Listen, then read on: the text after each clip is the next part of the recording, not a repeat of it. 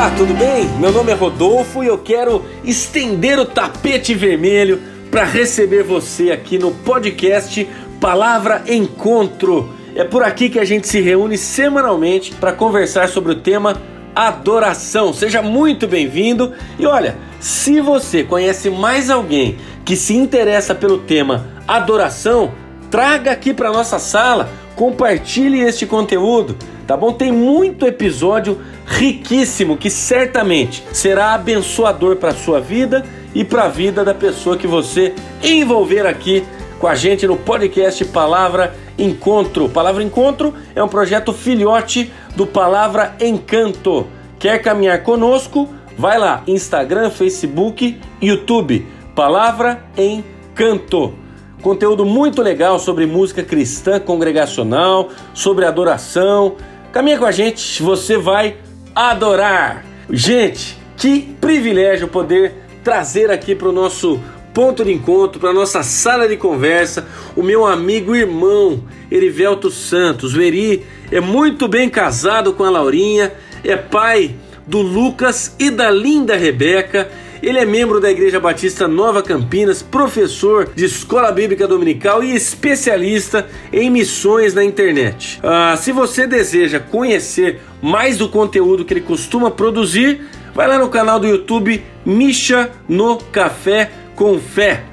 muito legal. Eri, seja muito bem-vindo! Olá, Rodolfo, e a todos os irmãos do Ministério Palavra Encanto. É um prazer muito grande falar com vocês. É muito comum as pessoas associarem a adoração a expressões artísticas, como a música, porque elas mexem com os nossos sentimentos e nos levam a momentos até um certo tipo de êxtase. Porém, o louvor e adoração vai muito mais além. Ele é muito mais profundo do que simplesmente uma expressão artística. Ele nos leva a um relacionamento genuíno com o nosso Deus. E quando a pessoa possui algo assim, a adoração acontece independente da situação em que ela esteja enfrentando. Podemos ver vários exemplos na Bíblia de pessoas que adoraram a Deus nas mais diversas formas e circunstâncias, como por exemplo Jó, que adorou a Deus mesmo sabendo de toda a tragédia que havia acontecido com ele. Abraão, que adorou a Deus através do seu filho Isaque, ou Paulo e Silas, que louvaram a Deus mesmo depois de uma bela surra e estando acorrentados na prisão. É, não me entendam mal, eu não estou falando que adoração é algo irracional, algo insano, que foge da nossa razão e beira ao fanatismo. O que a Bíblia nos diz é que a adoração é muito mais do que simplesmente palavras. É algo que vem de dentro do coração, do mais íntimo da sua vida, para ser oferecido a Deus. Quando nós adoramos, oferecemos aquilo que temos de melhor. E mesmo que não estejamos felizes o tempo todo, a nossa adoração deve ser 24 horas por dia. Sim, meu amigo. É possível adorar a Deus através do seu trabalho. É possível sim adorar a Deus através dos seus estudos. É possível sim orar e adorar a Deus em toda e qualquer situação. E é isto que ele espera de cada um de nós. O livro do Evangelho de João, no capítulo 4, narra a história do encontro do nosso Senhor Jesus com a mulher samaritana. E, depois que ela descobriu que Jesus era alguém especial, ela questionou qual seria a melhor forma, e no caso dela, qual era o melhor lugar para adorar a Deus. E a resposta do nosso Senhor se encontra em João capítulo 4, versículo 23,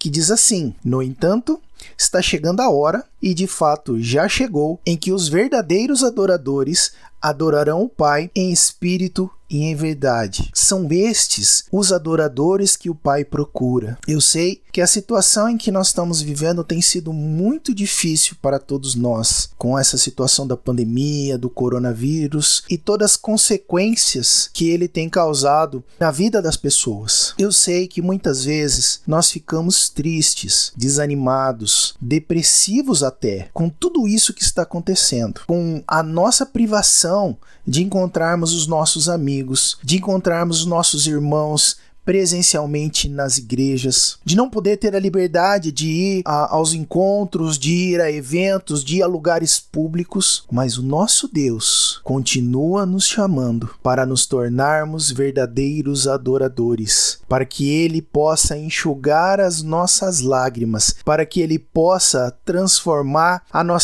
tristeza em alegria. Agora é o momento de adorarmos a Deus, porque não existe lugar melhor, principalmente agora, nesse mundo caótico, do que estar na presença do nosso Deus. Está difícil? Ore. Está triste? Ore. As dificuldades são grandes? Ore e adore a Deus por tudo aquilo que Ele é, por tudo aquilo que Ele faz por nós, que mesmo diante das dificuldades, Ele pode nos fazer sorrir, Ele pode renovar as nossas forças, renovar o nosso ânimo, Ele pode nos conduzir pelo vale da sombra da morte, porque Ele é o nosso pastor e, sendo o nosso pastor, não sentiremos falta de nada. E você sabe por quê? Porque isto é um privilégio daqueles que adoram ao Senhor em espírito e em verdade. Como diz o velho cântico, não, não olhe as